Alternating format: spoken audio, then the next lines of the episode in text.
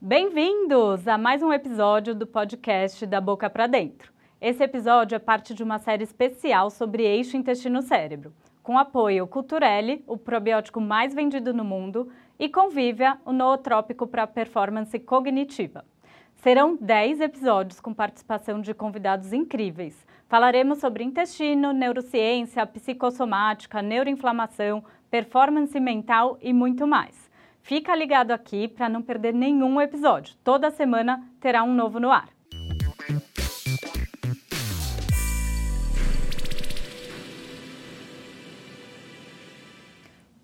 Esse episódio a gente vai falar de um assunto que acho que está presente na vida de todos, que é sobre o impacto do estresse no nosso intestino. Então, eu acho que hoje em dia, com tantos estímulos que a gente tem, é, assim, de informações, né, boas e ruins, isso acaba sendo um estressor ali para o nosso cérebro e muitas questões que a gente tem que lidar. Então, o estresse ele vai ter uma importância ali na nossa saúde como um todo. E para isso, eu convidei a doutora Luana Landeiro, a Luana, ela é médica, dermatologista, nutróloga, especialista em psicossomática. Então a gente vai trazer um pouquinho também de como que esse estresse impacta ali e, lógico, muito falando sobre o intestino. Obrigada por ter aceitado o convite. Estou muito feliz de estar aqui com você. Segunda vez aqui no podcast, mas hoje nessa série especial de eixo intestino e cérebro. Ah, obrigada pelo convite. Uma honra estar aqui pela segunda vez no podcast. E o tema de hoje está muito legal, porque hum, quem é que não tem estresse, né? Pois é, é difícil, né, na nossa vida. É, eu queria começar falando, assim, o que, que é o estresse? Porque até vou falar um exemplo meu. Eu tenho dificuldade de saber que eu estou estressada, uhum. sabe? Então, não sei se todo mundo tem essa percepção do estresse. Como que você definiria ali o estresse? Tá. O estresse, assim, é, tem muita confusão sobre esse termo mesmo e algumas pessoas colocam ele como sinônimo de, sei lá, uma doença, uma condição negativa. Uhum. Mas o estresse é uma reação natural do corpo, né? É Sim. É um termo que ele é emprestado lá da física, né? Da, daquela coisa, uma força é, contra outra, questões de resiliência, e a gente tem esse estresse. E ele foi... É, definido, né? Ele foi começou a ser usado para definir uma resposta do organismo frente a algum estímulo que tirasse esse corpo daquela situação de equilíbrio inicial, de uma homeostase. Uhum. Né? Então, a gente tem lá o corpo em equilíbrio, vem um estímulo é, que coloca um desafio e a gente tem uma resposta ao estresse. E ela é natural, não tem como a gente estar tá vivo, né, no, num corpo e não ter esses estímulos, né? Se a gente fica só em homeostase, também é super negativo para o uhum. organismo né? Ele fica estagnado ali e adoece também. Então, por isso que muitas estratégias até de saúde, né? O exercício físico, essas questões do banho gelado, de não sei o que, são para tirar o corpo desse estado de, de, de homeostase e fazer esses estímulozinhos controlados. O problema do estresse é quando a gente não recupera, né? A gente não tem uma fase de recuperação adequada uhum. e a uhum. gente tem esse estresse crônico que persiste é, de forma contínua ali, porque a gente não, não tem períodos de relaxamento ao longo do nosso dia. É muito legal isso que você está falando, porque o estresse, a, a, atividade física é um ótimo exemplo disso, uhum. né? A gente vai lá, pega, carrega um peso, a musculatura sofre esse estresse e depois ela cresce, né? Faz Exato. o anabolismo. Então, voltou ali também depois para uma homeostase. E a gente tem uma adaptação a esse estresse, né? Então, a gente meio que vive vários tipos de estresse e depois a tendência é voltar ali para esse para essa homeostase. Exato. Daí o problema é quando não volta, né? Exato. O problema é como, quando não volta. E é esse estresse crônico, em que a pessoa ela é, não tem esse estresse agudo e recupera. E ela fica continuamente nesse estado de alerta, que seria uhum. super benéfico lá naquele período específico, mas ele não é sustentável, né? E uhum. aí esse estresse crônico, ele começa realmente a trazer diversos impactos uhum. para a saúde. E, e esse estresse crônico é bem aquela porque, assim, como, como que a gente sabe que está no estresse crônico, né? É, não sei se todo mundo tem essa dificuldade, mas eu não tenho muito essa noção Percepção. de... É, que horas que está mais. Tá? Isso, isso é bem interessante, porque algumas pessoas têm mais dificuldade mesmo de, de ter essa percepção desse estado né, uhum. de estresse. É uma questão ali de, sei lá, psicoeducação, né? Da pessoa é, entrar em contato com essas sensações, entrar em contato, muitas vezes através do próprio corpo, né? Uhum. A gente uhum. consegue sentir, né? Quando a gente está mais contraído. Cada pessoa vai manifestar o estresse em algum local específico, né? Uhum. Em, em algum ponto ali do organismo, seja é, através de uma questão mais psicológica, de um estresse percebido mesmo como uma preocupação, às vezes vai para uma insônia uhum. e tudo uhum. mais, ou seja, através de sintomas no corpo. Se Sim. tem alguma coisa que não está legal, que está desconfortável, tem algum, algo a ser visto. Né? Isso pode ser uma dor nas costas, pode ser uma, um intestino irritável. Exato, ser... super, uhum. uma dor de cabeça. E o intestino é um, um ponto-alvo ali, to, todo trato gastrointestinal, na verdade, né? Tanto que a gente tem expressões é, no, no, nosso vocabulário, né? Que fala assim, ah, eu fico enjoado com isso. Sim. É, de várias expressõezinhas, né? Até as borboletas Até no estômago. É isso que eu pensei. que daí seria uma. A gente se remete a uma coisa boa, mas é, é esse uh, eixo intestino-cérebro, é, esse né? eixo intestino-cérebro. E é. o trato gastrointestinal é extremamente sensível às emoções como um todo. Não, não é só estresse, é raiva, medo, euforia. É, tudo isso vai provocar um desequilíbrio ali, né? Porque, assim, a gente considera uma coisa positiva as borboletas no estômago, a euforia, uhum. mas o corpo, ele não distingue entre... Se é bom ou ruim. Não. Mesmo... A gente que classifica. A gente que classifica. É. Se saiu de um estado de paz e equilíbrio, é medo. Ah, tá, tá. né? Que a gente acha que é euforia, acha que é positivo, mas é muito comum até que esses estados de euforia, que a gente acha que é felicidade, né? A gente confunde muito isso, principalmente na nossa cultura moderna ocidental, de achar que euforia é sinônimo de felicidade. Uhum. É, mas o corpo ele interpreta como medo do mesmo jeito e é muito comum até assim isso ser gatilho do, do desenvolvimento de doenças. Quantas pessoas, sei lá, tem uma viagem que está muito empolgado para fazer, aí vai e adoece, né? Ou, sei lá, pega uma infecção, ou então o intestino solta, é. né? Tem eu, eu falo muito isso para os meus pacientes. Não precisa tá numa ter uma tragédia na vida para ter acionado esse, esse gatilho de estresse para o intestino, né? É, às vezes, é, ah, pode ser receber um WhatsApp que você não conseguiu responder e isso já pode já desencadear pode toda a falta ali de adaptação. E foi como a Luana explicou: quanto mais a gente vai se estressando, e, e, e, sendo muito crônico, mais a gente vai perdendo essa adaptabilidade de voltar para a homeostase. Uhum. Aí isso vai virando uma bola de neve. Vai ali. virando uma bola de neve, né? A gente tem aquela. É, aquelas fases do estresse, né? Ah. Tem um esquema bem antigo lá na, da, da resposta geral de adaptação, em que a gente está lá na homeostase, tem o estresse agudo, quando esse corpo não se recupera, a gente não volta para o equilíbrio, tem um, uma fase inicial ali é, que todo o sistema nervoso simpático fica ativado, é, né, para a gente conseguir enfrentar aquela situação. E conforme aquilo progride, vai para uma fase de exaustão, onde uhum. a pessoa não sustenta mais é, ficar com aquele sistema simpático ativado e, e, e mais adrenérgica ali né? Então, é, a gente pode fazer analogia com, com o cortisol até, né? Sim. Porque ele sobe no estresse agudo, mas a tendência é retornar ao normal. Nesses estados mais crônicos, inicialmente ele sobe, mas quando você tem esse estado de exaustão, ele cai, né? Você perde a capacidade de enfrentamento diante de alguma coisa. E muitas vezes as doenças vão acontecer só nesse final, né? Porque na hora que na hora que queda. teve a queda.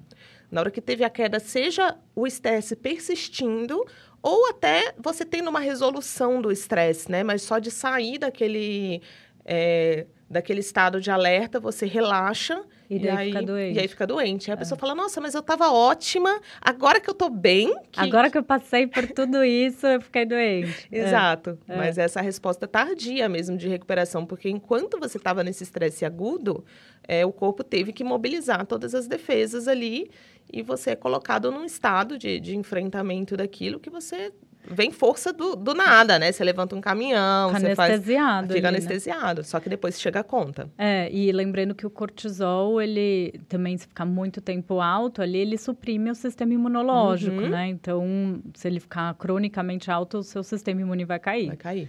E isso Ah. vai ter impacto, inclusive, na microbiota intestinal, né? sim. De, de fazer toda uma, uma bagunça ali dentro. Esse sistema que a Luana explicou de ativação ali do sistema simpático, ele também não é para ser crônico, né? Tanto que ele inibe enzimas digestivas. Eu sempre falo, num- quando antigamente, se a gente encontrasse um predador, um leão, uma onça, aqui no Brasil, mais uma onça, é, no- no- na floresta ali, você não vai ter fome essa hora e querer comer alguma coisa. Então, justamente por isso, eh, você não tem liberação de enzima digestiva e nem muito de movimento intestinal, tanto que tem expressão de, né, eh, ali você cagar de medo, justamente porque você para ali os movimentos intestinais e aquilo pode, eh, se você tiver com o intestino cheio, pode sair mesmo. Então, quando a gente deixa isso crônico, vai piorando, não vai ser um- dia que você se estressou, que talvez você sinta, mas aquilo vai desregulando todo o seu, seu intestino. E daí isso pode vir a levar a uma crise de intestino irritável, né? Total. O intestino irritável, ele tem uma correlação muito grande com, com esses estados, né? É, estados de emoções do corpo. Desde da percepção da dor, dos movimentos ali, porque no estresse você fica mais sensível também A dor. à dor, né? E, e esses nossos receptores ali que estão no, no sistema intestinal. E também essa desregulação da motilidade, a própria digestão não fica adequada, Sim. né? Porque a pessoa vai comer num estado de alerta, como você falou, não vai liberar as enzimas digestivas, É, vai não- chegar alimento mal digerido. Não tem coisa pior do que comer meio com raiva ou adrenado ali, né? A digestão realmente. Não funciona. Não Uma das funciona. principais causas, né, assim, de distensão é o estresse. Né? Claro que tem mil outras coisas envolvidas que têm que ser tratadas em conjunto, mas se a pessoa tiver pelo menos um momento de relaxamento quando for se alimentar, né? Não comer trabalhando, fazendo outras coisas. Mastigar. É, bem. nossa, já faz uma diferença gigante. Porque para digestão a gente precisa do parasimpático, que é o sistema de relaxamento, né? Uhum. E quando a gente está com o simpático ativado, o parasimpático está inibido. Então a gente precisa ativar. É, qual a melhor maneira de ativar esse sistema parasimpático se você está acionada ali no seu dia? Bom, é, qualquer circunstância que provoque o que a gente chama de resposta de relaxamento vai ajudar, né? O clássico, né? Que, que é muito fácil a gente falar é a meditação. Sim. né? Que te coloca num estado ali de permitir esse relaxamento do corpo, né? De você parar um pouco, entrar Respirar. em respirar. A respiração faz super diferença. Então, ah, não consigo meditar. Até um exercício de respiração já vai fazer uma diferença fisiológica, né? É, não é à toa que até o Apple Watch tem aquele é, respire, né? Respire. Para lembrar de respirar. Aí tem gente que olha para aquilo e se estressa Ai, mais ainda. Ah, eu não vou respirar nada. Não é hora agora. Vou desativar esse, esse alarme. Então, a respiração, a respiração, é uma ferramenta. a meditação, é, uma massagem, né? Uhum. Outros, e cada um vai encontrar a sua forma de entrar em contato com isso. Eu costumo perguntar para os pacientes, né, o que, que ele faz no dia que que ajuda a relaxar. Uma coisa que me preocupa, assim, o que é bom, tá? Uhum. Mas não é resposta de relaxamento, é que muita gente acha que vai Tipo, a forma de lidar com o estresse é só fazendo exercício físico. Uhum. Né? A gente vê muito isso. E é ótimo, porque você vai liberar a tensão. Mas você não está provocando resposta de relaxamento É. ali. Então, pode ser muito útil também. E para muitas pessoas é fundamental nesse manejo do Que libera estresse. endorfina e Uhum. tal, mas não é só isso. Não né? é só isso, porque aí você não vai ter resposta de relaxamento. Só se depois desse exercício físico, nesse estado de, de exaustão ali, você conseguir se entregar a esse relaxamento com mais facilidade. Aí pode ser. Não é fazer exercício, sair correndo É. para trabalhar. Aí não, não vai funcionar. A gente vai Tá. ter que inserir algum outro momento de, de relaxamento ao longo do dia, né? Uhum. E Isso é importante é, até para, por exemplo, para a qualidade do sono durante a noite, é, que vai ter impacto. E, e essas coisas vão se retroalimentando, né? É, um um estresse crônico, ele provoca uma série de sintomas é, que, por sua vez, ativam questões no organismo que emitem sinais para o cérebro, que vai se comportar ainda mais no estado de estresse, e isso fica ali se retroalimentando até, até gerar uma doença, se a pessoa deixar, né? Sim. Se ela não interromper esse ciclo a tempo. É, porque daí quando a doença está instalada, já é um processo que estava acontecendo antes ali. Né? Exato. Né?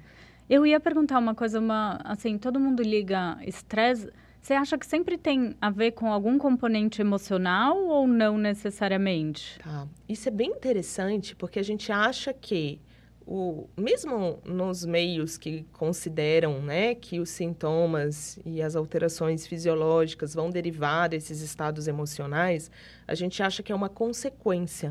Hum. Mas a neurociência está vendo cada vez mais que eles são processos simultâneos. E não é que a emoção vai aparecer primeiro e depois vai aparecer o sintoma, ou depois vai aparecer a resposta fisiológica, bioquímica disfuncional, né? Você sente medo.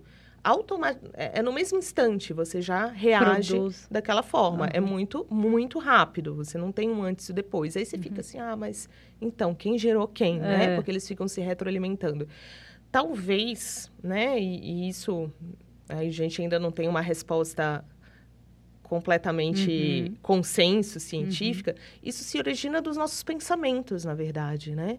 E, e, a gente tem muitos pensamentos que ficam no fundinho da mente ali de forma inconsciente também. Né? Uhum. Né? Quanta, quanta bobagem a gente pensa ao longo do dia. E Muito. principalmente quanta bobagem é o nosso respeito, né? O quanto, é. quanto a gente fala mal da gente. É. Hoje em dia eu falo muito menos mal de mim do que eu já falei no passado, mas eu ainda me pego em vários momentos do dia, me culpando, é, me cobrando, cobrando. É, agindo comigo de uma forma que eu não agiria com ninguém, uhum. né? Então, esses pensamentos é, em relação a si mesmo, em relação ao outro, da não aceitação de algo que aconteceu, Sim. né? Dessa revolta. Da frustração. Da frustração. Né? Então, porque assim, não existe um fato. Você vai, ah, mas essa raiva é justificada, uhum. né? Beleza. É, mas não existe um fato que todo mundo vai ter uma resposta igual, né? É, a mesma coisa. É, a mesma coisa para pessoa, para uma pessoa para outra vai provocar uma resposta diferente. Então vai passar pelo filtro de percepção daquela pessoa. Que está junto num conjunto de crenças, de Exato. vivências. Exato. E você acha que tem pessoas que se estressam mais que outras, até pensando ali na bioquímica do cérebro, isso ou do intestino também, isso poderia levar a uma resposta ao estresse diferente? Sim, não, a gente tem, né, uhum. questões genéticas envolvidas de polimorfismos em nível, por exemplo, o CONT, o CONT. catecol metiltransferase, que vai processar o, alguns neurotransmissores, então você vai manter uma dopamina ali virando noradrenalina mais tempo, uhum. e essa pessoa vai ter mais dificuldade mesmo de chegar no estado de relaxamento, a gente tem que contrabalançar com outras coisas. Então a gente tem níveis de dificuldade diferentes, e outras pessoas que já são naturalmente mais tranquilas, uhum. que vão apresentar outros desafios aí, né? Uhum. É, talvez a frustração vai se manifestar de outras formas, ela pode ir mais para em vez de para um estado mais ansioso, que vai ser percebido como estresse, ela vai para um estado um pouco mais depressivo quando desregula. Uhum. De qualquer forma, a gente vai ter esses impactos, né? Não, é, de uma forma ou de outra. Então, só muda o como. O, o como ali, né? Tava pensando nisso, que tem pessoas que são mais coléricas e já uhum. demonstram mais, mas tem aquelas pessoas que são quietinhas, que falam que não são estressadas, mas que pode ir para esse quadro mais melancólico, depressão, que também não deixa de ser, né? Com certeza. E muitas vezes você tem aquela raiva reprimida é. ali, em que a pessoa ela não, não se é, ela se julga por aquilo, não se dá o direito de expressar, mas a sensação está ali, então não adianta nada. Aquilo vai, vai provocar é. um adoecimento até mais rápido, né? Porque ela não vai ter tantos recursos para lidar com aquilo. Para expor aquilo e para entender, é. né? Exato.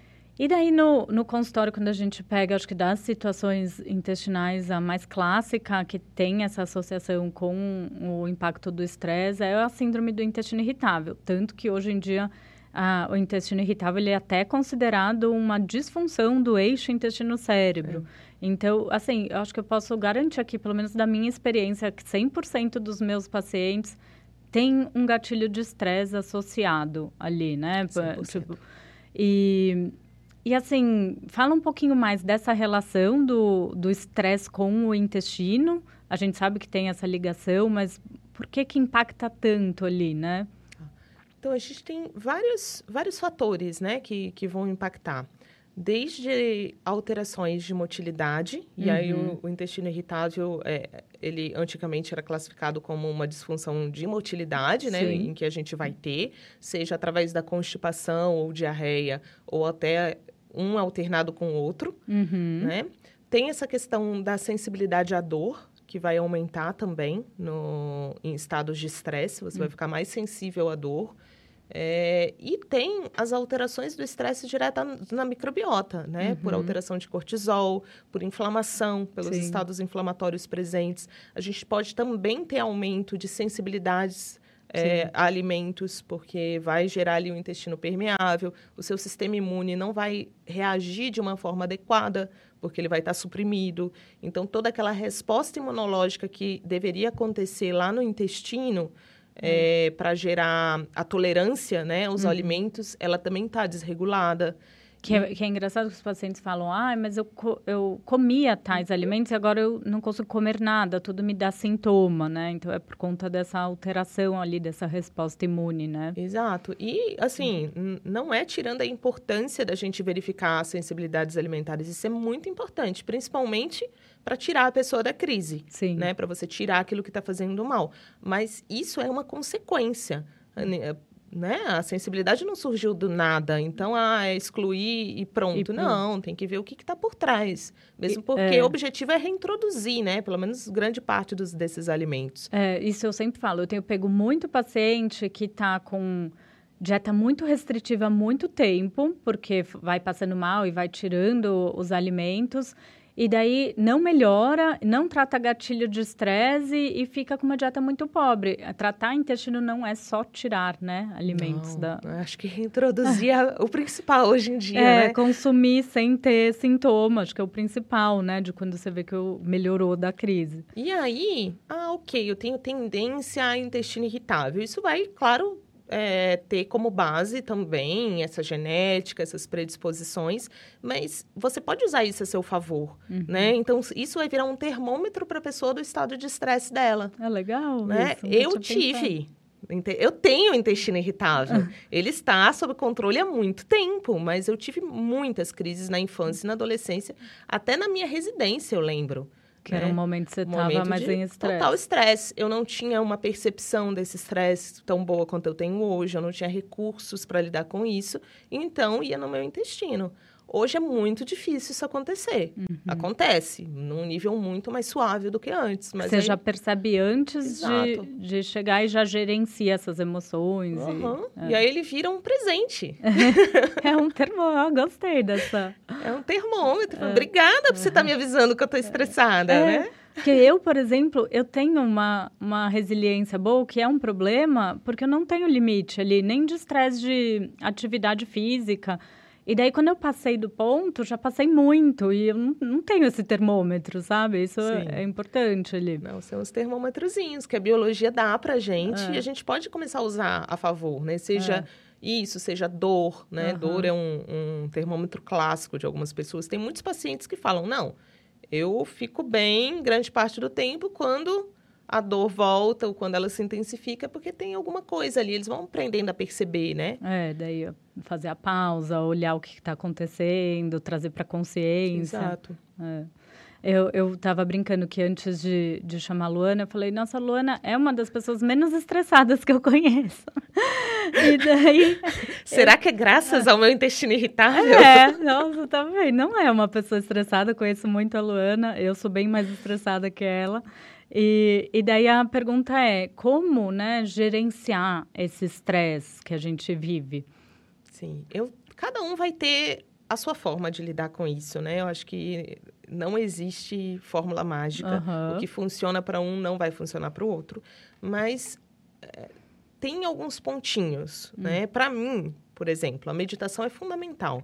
Uhum. Eu medito praticamente todos os dias, não vou falar que foram todos os dias, porque um ou outro você acaba pulando, mas desde 2014. Nossa. Então são muitos anos, né? É. É, e eu percebo uma diferença significativa do meu dia. A primeira coisa que eu faço de manhã, e o dia que eu não faço, eu percebo que opa, tem alguma coisa estranha aqui, não tô, tá. não tá fluindo tão bem. Uhum. Né? Então, para mim, esse foi o primeiro pilar, né? Uhum esse, essa percepção das próprias emoções né, é, importante. é muito importante. E aí você tem, de novo, várias formas de chegar a isso, né? Uhum. É, através de processos de autoconhecimento, através uhum. de processos psicoterapêuticos. Uhum. É, mas, de alguma forma, ir trazendo essas emoções para a consciência. Porque tem muita gente que reage, é, tem respostas emocionais inconscientes. Né? A pessoa é, é muito comum. Assim. Automático. Assim. É automático, né? né? Uhum. Aconteceu alguma coisa ali, ela já responde. Por quê? Um dia ela respondeu daquela forma, uhum. né? Provavelmente lá na infância, ela teve um, uma questão que provocou uma resposta emocional e o corpo condiciona a reagir assim toda vez que é ativado um gatilho que lembra aquela situação de estresse. Uhum. E a pessoa nem sabe o porquê que aquilo acontece, nossa, o que, que aconteceu? Não sei. E, uhum. né? e já tem uma reação ou explosiva, que às vezes é até mais fácil de ser percebida e de ser gerenciada, ou então é uma coisa interna mesmo, né? Que a pessoa camufla aquilo, mas ela se fecha e, e tem... Um, as reações Tem as internas, reações né? internas. E aí é, é mais difícil até você entender que essa pessoa está precisando de ajuda. Sim. Ela mesma também não percebe, né? Não percebe. Então, tem esses pilares, né? Tipo, as respostas de relaxamento, seja através de meditação ou outra coisa que ajude a pessoa a entrar em contato com ela mesma. Um hum. momento para ela, né? Não ficar nesse turbilhão, assim, de, de viver... Viver cumprindo tarefa, né? Tipo, ah. aquela fazedora de tarefa, checklist, assim, de... de... Fica... E, e hoje a gente tá num, num momento que as não sei se é a sociedade, mas a era que a gente está vivendo tem cobrado muito, né? Essa, essa produtividade, não sei se as redes sociais potencializam um pouco isso. Tanto que eu tenho visto muitos pacientes usando, né, o Venvance ou alguma Sim. outra medicação para performance. É, fala um pouquinho do impacto, né, mecanismo de ação, o impacto da, dessas medicações no estresse. Tá. É, apesar de serem medicações importantes, né, e com usos, né, é, que, que são super benéficos, com indicações, elas vêm sendo usadas realmente de uma forma completamente desproporcional e precipitada, uhum. né? Isso não é tratamento para cansaço, né? Se existe um cansaço, a gente tem que olhar para a causa disso. Uhum. Né? Claro que pessoas que têm, por exemplo, realmente um transtorno de déficit de atenção e elas têm desequilíbrios ali neuroquímicos que o remédio né, ajudaria, uhum. tem uma deficiência de dopamina, de é, adrenalina, norepinefrina em alguns pontos do cérebro e o remédio ajuda a regular, essas pessoas podem ser beneficiadas sim.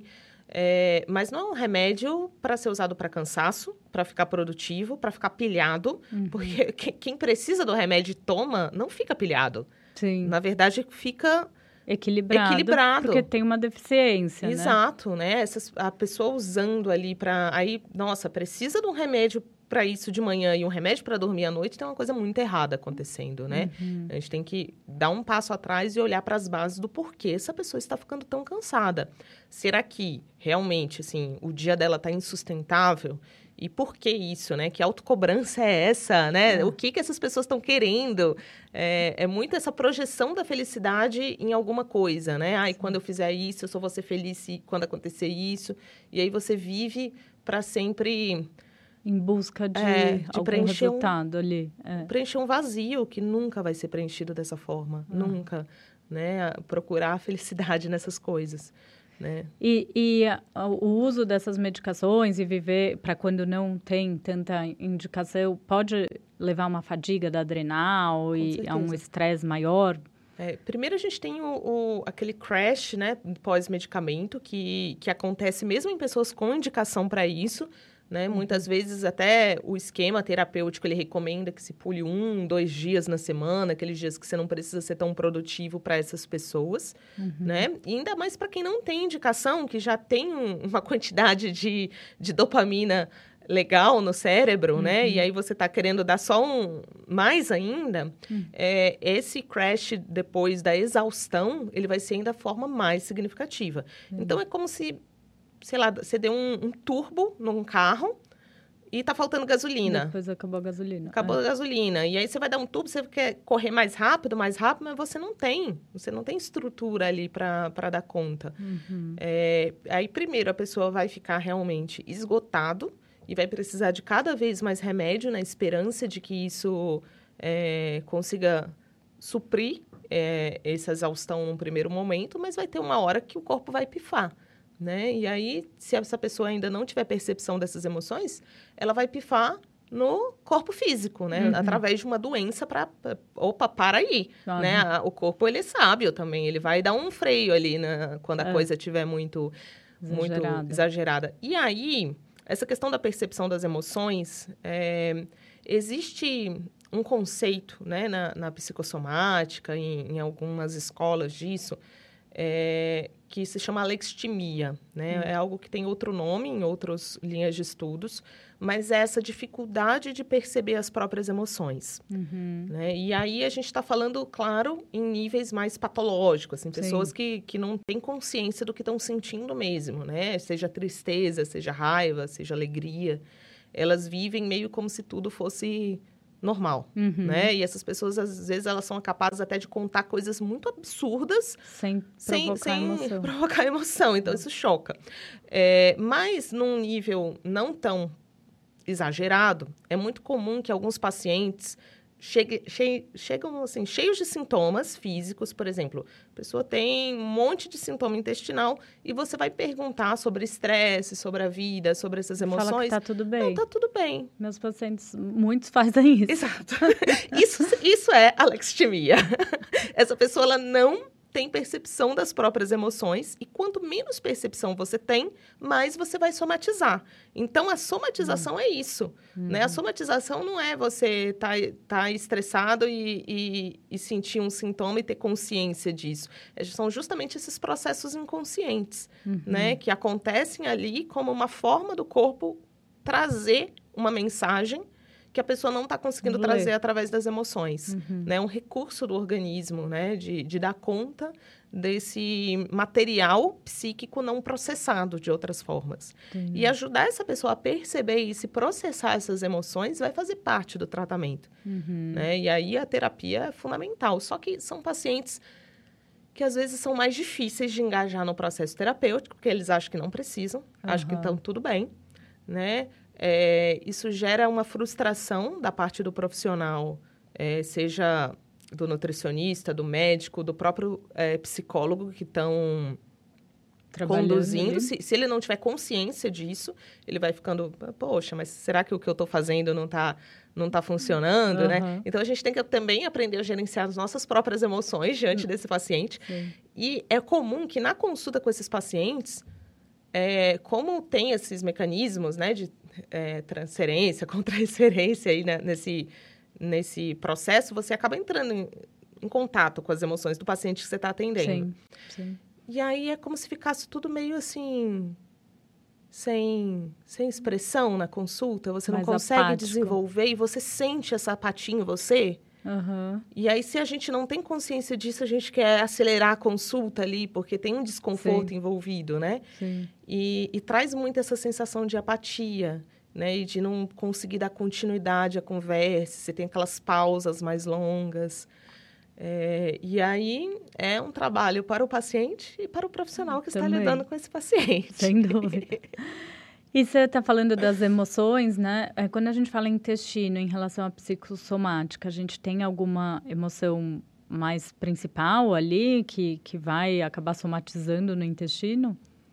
Então, isso é bem controverso, né? Vai ter, claro, algumas vertentes que, que podem dizer que, nossa, raiva, por exemplo, né? Vai se manifestar ali, tipo, nas úlceras, era aquele quadro clássico lá da pessoa teve uma úlcera nervosa e tudo. Ah, é, gastrite, Gastrite nervosa. nervosa, já é. tem esse nome, né? É. Aí, claro que com os tratamentos atuais, os inibidores de bomba de próton e tudo, isso foi... As coisas não progridem mais como eram antigamente. Você controla o- os efeitos desse estresse. Mas o estresse continua ali, ele vai se manifestar em outro lugar, né? Uhum. É como é, você tem um, um cano que tá vazando num canto, você remendou aquilo, mas você não diminuiu a pressão, ele vai estourar em outro canto. Outro canto. É por isso uhum. que, né, geralmente, no caso das doenças autoimunes, né, você tem uma, daqui a pouco você tem várias, é. porque os canos ficam estourando. Não adianta você só dar o tratamento específico sem pra reverter aquele... a causa. Uhum. E aí, assim, sem dúvida, a raiva é, se manifesta muito dessa forma. Mas eu acredito que qualquer, qualquer emoção, isso depende um pouco do, do, desse terreno biológico, desse organismo, dessa individualidade de cada um, pode se manifestar, né? É, e aí é, é, toda mesmo, né? toda emoção que não seja... Que não seja bem trabalhada. Bem trabalhada de, de tranquilidade, né? De, uhum. de amor, de paz, nesse estado calmo, uhum. né? A uhum. felicidade não é euforia. euforia é medo. Mas é, é difícil é, é que quando a gente está numa euforia, aí você fica lá muito feliz e tal, mas depois passa também, né? Depois passa. Aí que vem o problema, que daí sente a falta daquele estado, né? É, e, mas o, o, problema ele começa antes, né? Porque a gente vicia muitas vezes nessa euforia e fica Sim. ali buscando alguma coisa nela. Mas é, ela já, já é um, um, Não é tão confortável. Quando a gente entra em contato mesmo com essa emoção da euforia, ela não é confortável. É, uhum. É, se for olhar de verdade, tem medo ali. É, sim. Tem medo. Ela desequilibra bem ali, né? Desequilibra bem. E, e, eu, e, e aí o intestino irritável, ele responde muito à euforia também. Tá. Né? Não só... A coisas, a, a emoções que a gente julga ruim. Isso. Né? Então, essa, essa desregulação é muito comum, você ter crise de intestino irritável diante de momentos teoricamente felizes. É, pois é, tem essa história da viagem que você falou, é bem comum. Uh, ai, nossa, fui viajar e fiquei mal na viagem, estava esperando tanto para ter férias. Exato. E às vezes a pessoa está sem crise, daí vem um momento assim e entra na crise de novo. Exato. E tem o contrário, ah, eu tenho vários pacientes que às vezes falam que uh, foram estavam em crise, com, aqui não pode comer glúten, não pode comer leite, aí viaja, come tudo isso e não sente nada. Exato. Então, né? Fala assim, nossa! aí onde está o estresse na vida, então, é. né? Assim, como é que está essa relação da pessoa com o dia a dia dela, com o é. trabalho dela, é. né? Porque aí não, não, não vai ter remédio, suplemento, é, dieta que dê conta. Que dê conta. Vai, claro, amenizar os sintomas, mas não vai resolver. Né? É, isso do trabalho é bem, bem interessante. Eu coloco na minha anamnese de primeira vez, pergunto assim, o que mais te motiva e o que mais te estressa?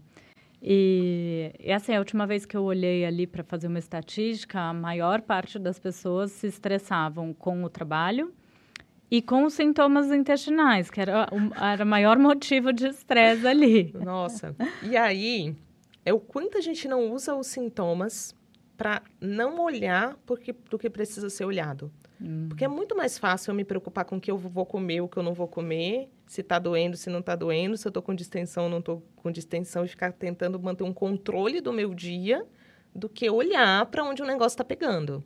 Isso... Então, quantos sintomas não são distrações, né? É, e às vezes é, é, o que a gente chama de ganho secundário de, da, de ter alguma questão, né? Muito, assim, às vezes dá, dá muito trabalho na consulta tirar o paciente desse estado, né? Porque numa, na consulta, assim, o meu objetivo sempre é conduzir um estado mental ali, um, uma sensação hum. é, para fora desse, desse lugar de estresse, para um, um lugar onde ele consiga receber... Do próprio organismo. O organismo é muito sábio, ele se, se cura de tudo. Sim. É a gente que não deixa. Sim. Então, é conduzir o paciente para um estado mental em que ele pare de atrapalhar o processo de recuperação dele. Sim. Porque se ele parar de atrapalhar, qualquer coisa vai ter efeito. É. Se ele não parar de atrapalhar, nenhum tratamento vai ter efeito. Então, é, é uma condução ali de, de uma sensação interna. Assim, é, diz? mas é de uma sensação interna. Uhum. Sabe quando você está conversando com alguém que está estressado? E você daqui a pouco você, a você, fica, você, fica, agitada. E quando você está diante de uma pessoa muito tranquila e que, que te traga aquela paz, te traga aquela sensação. Você vai de... acalmando, né? Você vai acalmando. É. E aí, assim, às vezes você recebe o paciente, ele está ali e você tem que sintonizar uhum. para trazer, porque você também não, não vai conseguir puxar ele de um lugar que está muito longe. uhum. para ir trazendo ele aos poucos para aquilo. Só que, às vezes, quando a gente está chegando naquele ponto onde tem uma virada inconsciente, ele se distrai e, e, e começa a falar nos sintomas. Falei, Nossa, a gente estava chegando lá. Aí eu falei, não, volta, volta. E, e, eu percebo, assim, quanto mais o paciente fala dos sintomas, e, e, em vez de falar dele, em vez de falar das sensações, mais está havendo ganho ali. É, daí fica mais focado ali naquela, é. naquela dor e parece que daí dói é. mais e vai entrando nesse looping. É, né? por isso que, tipo, a consulta, são, minha consulta são duas horas, né? Às vezes viram três, é. não deveriam, precisam. e, sei lá, é, 15 minutos falando sobre o sintoma, é. se deixar. E me conta uma coisa, tenho visto também muita queixa é, em relação a cansaço, né? Eu tô, tenho várias pacientes, Uau. ai, tô muito cansada, tô muito cansada, daí você olha a vitamina e suplementa e tá ok, e, e daí sempre associado nessa né, questão do intestino irritável. O, como que a gente pode investigar mais? Por que que tanto cansaço ali? Nossa. E a gente está numa sociedade do cansaço, né? Sim. Até as crianças estão cansadas. é surreal, as crianças têm agenda para cumprir, elas ficam Nossa, cansadas, mas... estressadas. Sim. É, e esse cansaço, tem, tem mil formas de abordar isso, mas agora, tipo, trazendo o que eu realmente acredito, né? Uhum. É um, uma ausência de um estado de presença. Hum, isso, né? tipo, de você ficar projetando muito o futuro. E, e muita preocupação. Sim. Né? E, porque e é uma ausência de confiança, seja trazendo um pouco. É, eu não, eu não acredito mais que dê para abordar a saúde sem trazer essa questão da espiritualidade. Sim. Claro que dentro de um contexto. É, não é religião, Sim. não é nada disso. Não, não, é o seu contato com algo a mais ali, é, com seu propósito, isso. com... Algo que transcenda os desejos do seu ego, uhum. é, algo que vá além disso, algo que te traga uma sensação de unidade ali, né? De conexão com as outras pessoas, com o todo. Seja da forma como a pessoa se sentir mais confortável uhum. para isso, né? Mas... E, e nisso, tem um estabelecimento de um processo de confiança, porque é impossível dar conta de tudo sozinho. Sim. E muito do cansaço vem dessa sensação de, nossa, eu não vou dar conta. Uhum. Né? Como é que eu vou fazer isso? E eu experimento muito essa sensação, né? É, em vários momentos, é. quando eu, eu, me desconecto desse, desse estado de, de presença. E se a gente consegue ter uma relação com, com essa outra força, esse outro estado, e que a gente consiga entregar o que a gente faz ali, uhum. é, sem tanta cobrança, cobrança né? e sem ter um objetivo. Por que, que você está fazendo isso? Você está fazendo, você sabe que você tem que fazer aquilo. Uhum. Aquilo é, não interessa o resultado, né? uhum. né? Tem um, um, um, um para quê ali, uhum. né?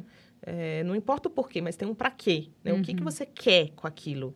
Né? Qual é o objetivo do que você está fazendo?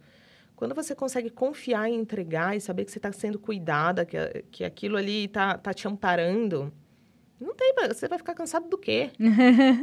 você vive num estado de presença, Sim. né? Porque só, tipo, é, é a conex... essa conexão ela só existe num estado de presença, uhum. né? Se você está pensando no que você vai fazer, se você está preocupado com alguma coisa, você já saiu desse estado de presença. Sim. E essa... Aí vai pesando. Isso vai pesando, aí o seu dia fica exaustivo. Você... E você pode fazer muito mais Uhum. Né? Ser muito mais produtiva, inclusive.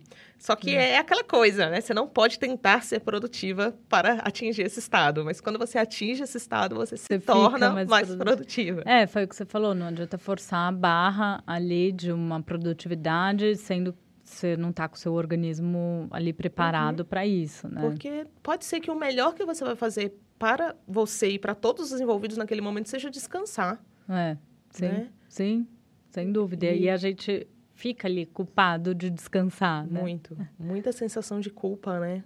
Sendo que ah, não precisa ser um descanso, quando a gente fala descanso, ah, vou deitar na cama e ficar dormindo, mas você pode fazer outras atividades ali, né, uhum. né, que dão um descanso para o seu cérebro, inclusive para te tornar até mais criativo, com mais é. ideias, com mais Total. inputs, né? De, de atingir esse, esse estado mental de relaxamento através do, do que te traz mais do que está te chamando para aquilo, que Uhum. te causa mais entusiasmo naquele momento, que não é euforia, entusiasmo é uma outra sensação, Uhum. né? De você ter uma vontade genuína de você fazer alguma coisa e seguir Uhum. aquela vontade nesse processo, né? De entrega e de sem a expectativa do resultado.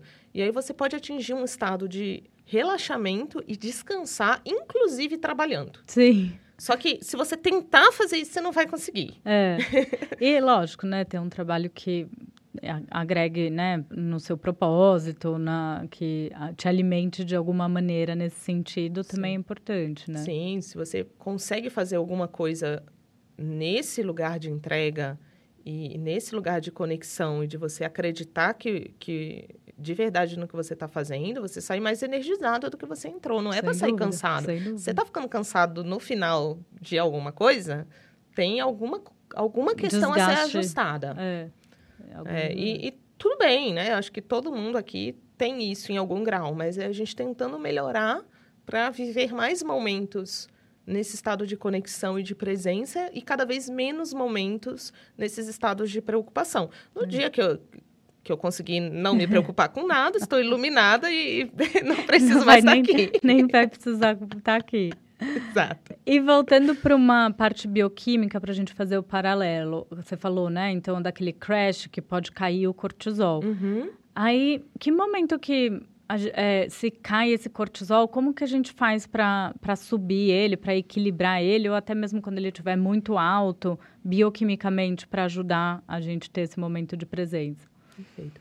É, bom, o- os adaptógenos, né? As plantas adaptógenas são instrumentos muito importantes. Eu gosto muito, né? Também. Sempre usar alguma coisa nesse sentido. E aí, dependendo da bioquímica da pessoa, da individualidade, é, a gente pode usar plantas diferentes, né? Por exemplo, Uhum. a ashwagandha, ela vai funcionar para grande parte das pessoas. Sim, que ela, Né? ela adapta, mas não ativando tanto, né? Exato. Ela é Eu mais né, de, de trazer para um estado mais tranquilo, de regular esse cortisol. Ela não vai nem subir cortisol, nem baixar cortisol, é trazer para um equilíbrio. E, e, e é, traz um estado mais de relaxamento, sem ser também de, de, sono. É, Sim, nada disso. Eu gosto muito da Shogun. Para mim, funciona, Funciona muito bem. Tem, por exemplo, a rodiola, que ela não funciona para todo mundo, mas algumas pessoas se beneficiam muito, né? Principalmente esse perfil de pessoas mesmo que tem um- uma deficiênciazinha ali de dopamina no cérebro. Você Uhum. você vê, tipo assim, é um... Lembra um déficit de atenção, mas não é um caso tão, tão intenso. Você coloca uma rodiola e se equilibra, Uhum. né? E, e essa pessoa não, não, não tem esse estado tanto de alerta, né? Com, com excesso de dopamina. Ela regula bem a dopamina. Ela regula. E tem outras, pacopa, mucuna, uma série de plantas que a gente pode ir usando e fazendo ciclos de acordo com, com o momento e com a individualidade daquela pessoa. Mas uma outra questão para a gente recuperar esse cortisol é as estratégias para saúde mitocondrial Sim. né? Porque com esse estado crônico ali de de estresse, a gente tem uma disfunção mitocondrial envolvida, principalmente nessas adrenais, em que elas vão perdendo essa capacidade de produção, né? Então a gente vai usar as plantas para trazer esse estado mental, né, mais para o equilíbrio e aumentar a resiliência do corpo ao estresse físico. Né, fazer com que esse corpo sinta menos esses impactos. As estratégias para questões mitocondriais também são fundamentais nesse processo, né? E, e todo, toda aquela gama de é, magnésio, outros micronutrientes, as vitaminas do complexo B, são importantes ali para a gente fazer esse ajuste. É muito difícil que alguém, eu não, é, a gente vê ainda muito, né, as pessoas usando cortisol, Ah, suplementando perguntar cortisol isso. existem casos realmente que vai, vai ser necessário, mas são casos raríssimos. É. Raríssimos. A maioria das pessoas que estão usando cortisol, elas não precisariam estar. Ficou uma moda, né, de suplementar isso Ficou. alguns anos atrás. Porque né? é, um, é igual da Venvance. É, É, uma, uma dá um- forma rápida. Você vai dar um, um pico ali, A pessoa vai ficar. vai ficar... Toma bem- um corticoide. É, foi maravilhoso. Maravilhoso. Agora, continua usando Uhum. ele, né? Você vai ver as consequências. Sim. E a mesma coisa, beleza, se a pessoa tá com cortisol muito baixo, É, talvez ela não sinta esses impactos a curto prazo desse Uhum. uso desse cortisol, mas e aí? Você vai ficar usando aquilo pelo resto da vida? É, não dá. Aí você vai perdendo total a capacidade de produção também, ok, fica...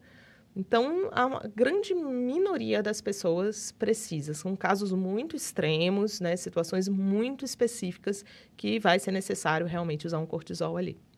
E, e quando a gente fala de antidepressivos, assim, é, também quando saber ali, porque a gente sabe, até tem algumas indicações para intestino irritável, às vezes colocar um antidepressivo é, pode ajudar, Uhum. principalmente nas crises de diarreia. Sim. Quando saber, os pacientes, lógico, são bem resistentes também a Usar. tomar, é, quando saber ali que momento você vai usar ou não. O antidepressivo ele pode ser uma estratégia em, quando se tem sintomas muito intensos, porque ele vai fazer com que a sua resposta ao ao estresse, por exemplo, ela fique amortecida, Uhum. né? Então, é, desde sensibilidade à dor até essa própria motilidade, que é essa resposta do organismo ao estresse, vai ser amortecida e você vai ficar com menos sintomas. Uhum. Né? Da mesma forma que, diante de situações da vida é, muito difíceis de lidar para aquela pessoa, um antidepressivo ela pode ajudar essa pessoa a se Passar. restabelecer, né? Uhum. parar de sair desse processo tão grande de sofrimento, para que aí ela crie esses recursos. Uhum. Só que, mais uma vez, né? Tipo, aquilo é um, uma muleta, um amortecedor para a pessoa Não está tratando a causa, Não tá. né? E eu acho que muitas vezes ele é sim necessário. Agora, não adianta achar que você vai dar o antidepressivo. Nossa, melhorei os sintomas, estou ótimo, estou curado. Achei a solução, né? Sim. É, aquilo vai te dar conforto para você prosseguir no seu tratamento. Porque também, se você prossegue naquilo no desconforto, Também Você você não não, vai consegue. conseguir sustentar, né? é, então, se realmente o sintoma for muito intenso, estiver afetando a qualidade de vida da pessoa, é, eu acho super válido é, Aham. acrescentar. Mas como parte de um plano de tratamento. É, não adianta tomar o antidepressivo e ter uma rotina completamente desorganizada, Uhum. o intestino, né, se alimentando de forma errada a sua microbiota, Sim. e daí tudo isso vai, vai acabar não fazendo efeito. Exato. Que a gente tem também muitos pacientes que usam medicação e estão em crise, né? Então, em crise, porque intestino. é, não é uma solução mágica, É, sem dúvida. não é? Mas pode ser um recurso importante temporário. de- temporário. E falando de estilo de vida, é, como que você acha assim que é, o paciente pode agregar um- uma rotina sem ser algo estressante, né? Que tem gente que fica estressada com a rotina e gerenciar esse estresse. É, a gente bota muita coisa fora da gente, né? A gente acha que a gente se estressou com alguma coisa que aconteceu, Sim. né? Quando esse estresse, ele já estava dentro da gente. A gente só estava procurando alguma coisa para virar o bode expiatório É, ali, né? Geralmente é isso. Mesma coisa, você- você você tem raiva, né? Você vai achar Você uma vai achar uma situação situação. Você já viu aquelas pessoas que ficam caçando briga por aí? A pessoa já sai, né? Já entra no carro estressado. Óbvio que vai se estressar com, com o coleguinha do outro É. carro, né? Sim. Porque você começa até a, a, a vivenciar situações absurdas, né? Quando É. você está em estresse, porque você vai filtrando a sua realidade de acordo com o seu viés ali de Sim. percepção. Então, é como se você está estressado, você bota uma setinha ali apontando para vários estressores e só presta atenção naquilo. Naquilo. Pode acontecer algo maravilhoso do seu lado, algo lindo, você nem vai ver Aham. né? Você já condiciona para isso.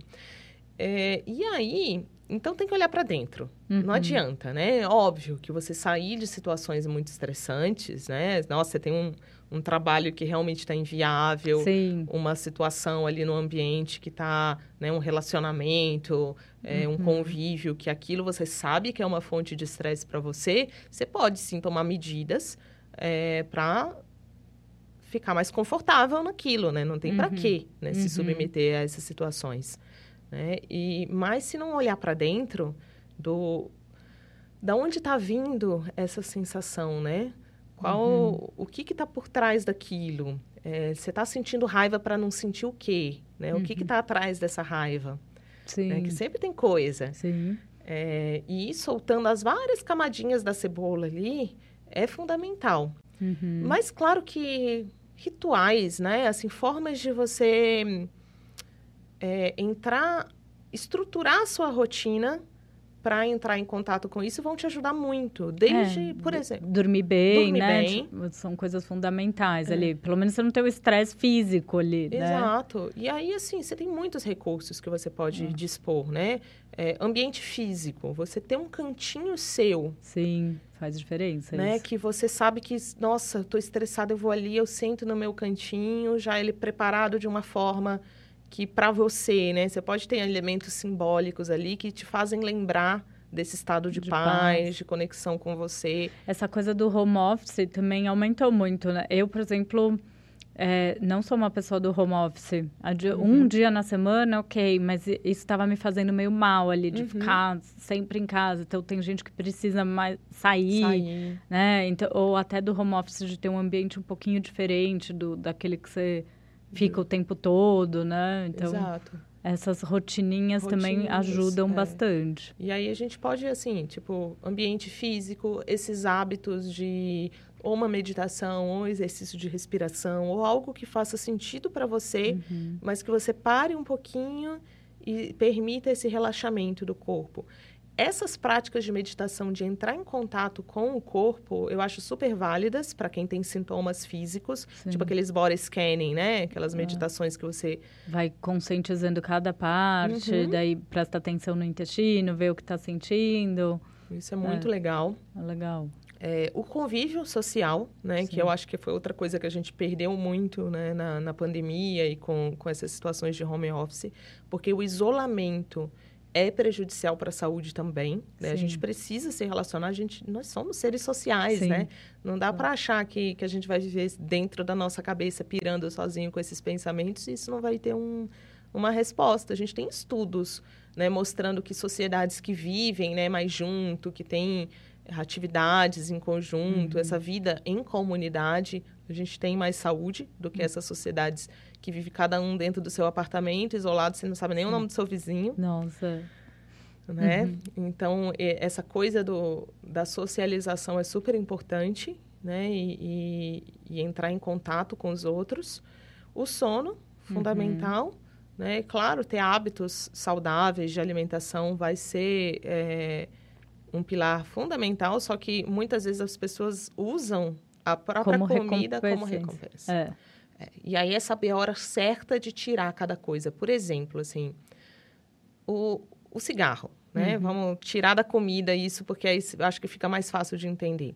Um paciente muito estressado que fuma, uhum. ele está usando o cigarro como um recurso de lidar com o estresse. Sim. Se eu falo para ele, não, você tem que parar de fumar, isso faz mal, babá, babá, e tiro isso dele antes de dar recurso, ele vai. Não, ele vai. Surtar. Surtar, ele vai adoecer. Vai ficar com mais sintoma. É, aí isso pode virar uma doença. Então, assim, cuidado na hora da gente restringir coisas que estão dando suporte. Se seja grata por todo o cigarro fumado, uhum. se isso está te fazendo lidar melhor com esse estresse. E daí passando, né? Dando, equilibrando melhor ali, que daí faz uma programação para parar. Uhum. É, e aí dúvida. a mesma coisa com a comida, né? Claro, é. assim, observa. Para que, que você está comendo, né? Você está usando aquilo para se atacar?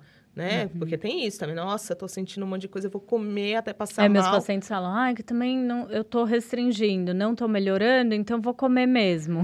Tem isso. Aí vai lá, tipo, vai comer mesmo. É. A criancinha rebelde, né? É. Tem, um, tem esse instinto de rebeldia é. ainda dentro da, da gente. Sim.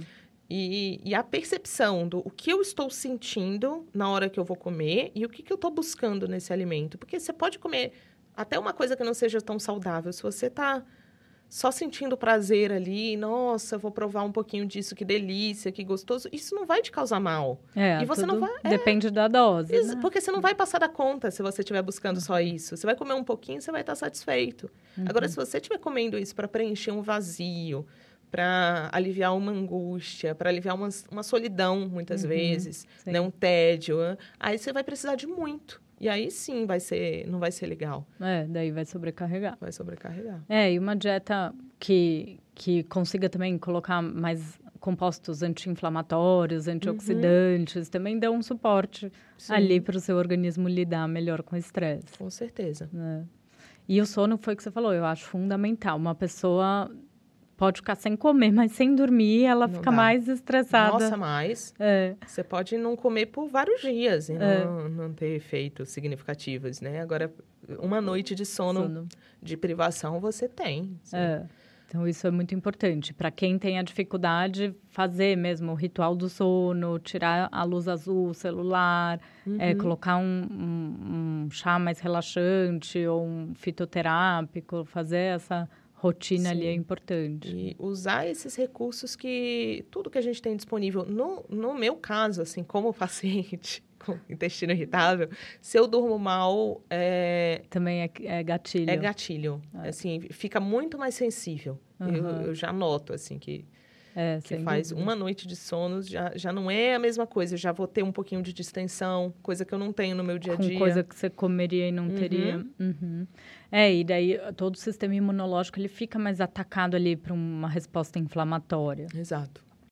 Faz muita diferença. Muito bom. E como eu já perguntei para você em outro episódio o que é saúde para você, esse eu queria perguntar quais são a- assim as ferramentas que você faz no seu dia a dia para trazer exemplos do que você faz. Você já falou da meditação, mas para ter esse essa saúde que a gente tanto deseja. Tá, nossa. Difícil. É, já falei da meditação, já falei do sono, que é um, um aspecto. E você dorme como quantas horas? Você dorme cedo? Como é? Eu não durmo tão cedo quanto. né, Eu tenho ido dormir por volta de umas 11 horas, né? Às vezes um pouco mais. É, dependendo do- das atividades. Tem um dia por semana que eu tenho uma aula muito É, tarde. porque a rotina a gente sempre tem al- alguma coisa. Eu fico bem, se eu dormir bem, umas seis, sete horas é o suficiente para mim, Legal. né? E isso é muito individual mesmo. Sim. E muito de momento da vida, porque, por exemplo, se eu é, tomo, levo um dia de uma forma mais tranquila, eu vou precisar dormir menos. Se eu tenho um dia mais estressante, o corpo Precisa precisa recuperar mais. mais. É. E aí você tem essas necessidades exageradas de sono, né? Se eu estou em momentos da vida mais exaustiva, eu vou dormir mais também, né? É, de trazer essa consciência para tudo, eu acho que, Legal. que é o, o, o meu treino diário, é de todas as situações da minha vida, Hum. absolutamente todas, são ferramentas de autoconhecimento, Legal. né? E De por que, que eu estou Tipo, sentindo... tá aqui no podcast. Tô, já. já, já entrei em contato com um monte de coisa aqui da minha cabeça, né? com um monte de coisa. É, tem que aproveitar É, mesmo. Tem que aproveitar, assim, todo momento é uma oportunidade, né? Todo momento é uma oportunidade de cura pra gente. E, e tudo que a gente precisa em todos os momentos está presente pra gente. Não, não existe é, isso de, de, ai... Tá tô- faltando. Tá faltando, ou ai, que saco essa situação aqui. Não, se você tá lá, minha filha, aquela cena é para você. e aproveite. Então aproveita. E se você não tá vendo felicidade, é que você não tá vendo tudo. Muito bom.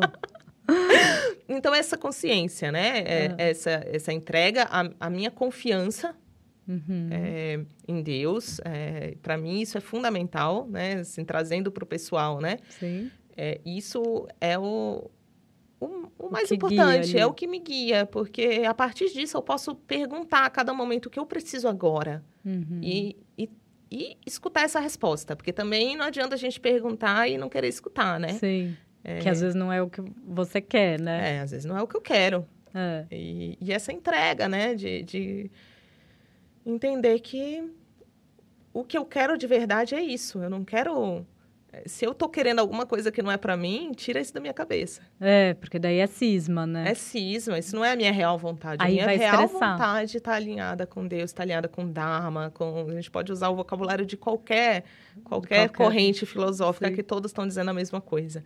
Né? Então, assim, é, eu peço para corrigir a minha percepção Uhum. para que eu viva só nisso, né? Só nesse estado mental e, e se eu não estiver vendo a paz e a felicidade em todos os momentos, que a minha percepção seja corrigida. Sim. Lindo isso. É, Então, assim, é basicamente isso que eu faço. O resto acaba sendo consequência. Eu não tenho. Antes eu tinha, acho que, uma rotina mais estruturada e eu venho tentando soltar mais. Um. É, soltar mais essa rotina para escutar. Mas eu Uhum. acho que quando a gente ainda não está conseguindo escutar ou por exemplo, quando eu desalinho, aí eu volto mais para essa rotina estruturada de, nossa, eu acordava, tomava, tomo meu shot, medito uhum. uns 20 minutos, aí depois, eu, né, aí faz a atividade física, tem, tem que vai centrando ali. Vai centrando, isso me ajuda. Cada pessoa vai ter uma ferramenta de ajudar a voltar para esse centro. Sim. A minha é a meditação. Legal. Mas para cada um isso, é. isso, pode ser diferente, né? Então é descobrir qual é a sua ferramenta para voltar para o seu centro quando você desalinha e perceber rápido quando, quando você tá desalinhar, é. né? Porque se acontece uma coisa, quantas vezes assim acontece uma coisa que a gente não gosta, a gente fica chateado ou fica com raiva ou qualquer emoção que uhum. não seja amor, né? Sentir qualquer coisa que não seja amor aqui. Uhum. É, e aí passou-se o tempo e eu falei, sei lá, e pode ser dias, meses, anos, você entendeu aquilo e falou, nossa, que bom que aquilo que aconteceu, é. né? É, tem gente que, ok, vai passar a vida inteira e não vai entender algumas coisas, né? Uhum. Mas a, o objetivo é entender cada vez mais rápido, uhum. né? Então, assim, tô, tô me sentindo mal, opa, tem alguma coisa aqui. Vou olhar para isso para entender. Até o momento em que fica automático. Certas é. coisas eu noto, assim, convi... Com... tem coisas que eu passo mal mais tempo. e tem coisas, assim, que eu sinto o convitezinho do meu cérebro, né, do, do meu ego, sei lá do quê, para, opa, olha aqui. Vamos entrar nessa. Vamos entrar nessa pira, vamos sentir rejeitada, vamos sentir raiva, vamos achar que o amiguinho fez isso, fez aquilo. E o quanto antes eu falo, não, não é nada disso, pera. E, e, não alimento esse pensamento, mas eu volto para o meu centro. É. Mas aí, óbvio, né? Às vezes vai a, aumenta o nível de dificuldade do seu jogo. É. Você, você tava lá equilibradíssima.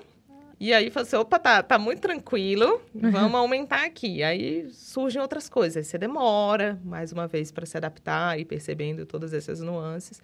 É, essa que é a, a real adaptação ao estresse, é né? Isso. É, e hoje até, assim, quando a gente fala de desenvolvimento ali, empresas, no trabalho, é, uma, é um skill que andam pedindo bastante, bastante. né? Essa... E, meu, assim, trabalho, empresa, tudo isso pode ser uma ferramenta de autoconhecimento fantástica, Sim, se você souber relacionamento usar. com as pessoas. Tudo, absolutamente tudo. Você pode iluminar tendo uma empresa. Muito bom. É, obrigada, Luana, por estar aqui mais uma vez. Estou muito feliz. Acho que o papo foi muito legal. Vai trazer várias é, consciência, é muita consciência ali para quem está nos ouvindo, né? Dessa percepção e de você ter dividido um pouco suas ferramentas para controle de estresse com a gente. Obrigada, Ká. Nossa, adorei a conversa e obrigada para todo mundo que está escutando e, e, que está querendo olhar para isso, né? Muito Porque cada um que olha, cada um que, que quer é, se, se, transformar, se, se autoconhecer, isso. né? É, se curar. Uhum. É mais um que soma, né? Porque a gente tá todo junto nesse... nesse Nesse mundo, é, a gente mundo. vai elevando a vibração aqui de é, todos. É, e ninguém vai chegar a lugar nenhum sem os outros. É. Então, vamos todo mundo junto. Muito bom. Turma, vou deixar os, o contato da Luana aqui no, na descrição desse podcast. Compartilhem esse episódio com quem vocês vão achar que vai ajudar, com quem precisa ouvir. E a gente se vê no próximo episódio.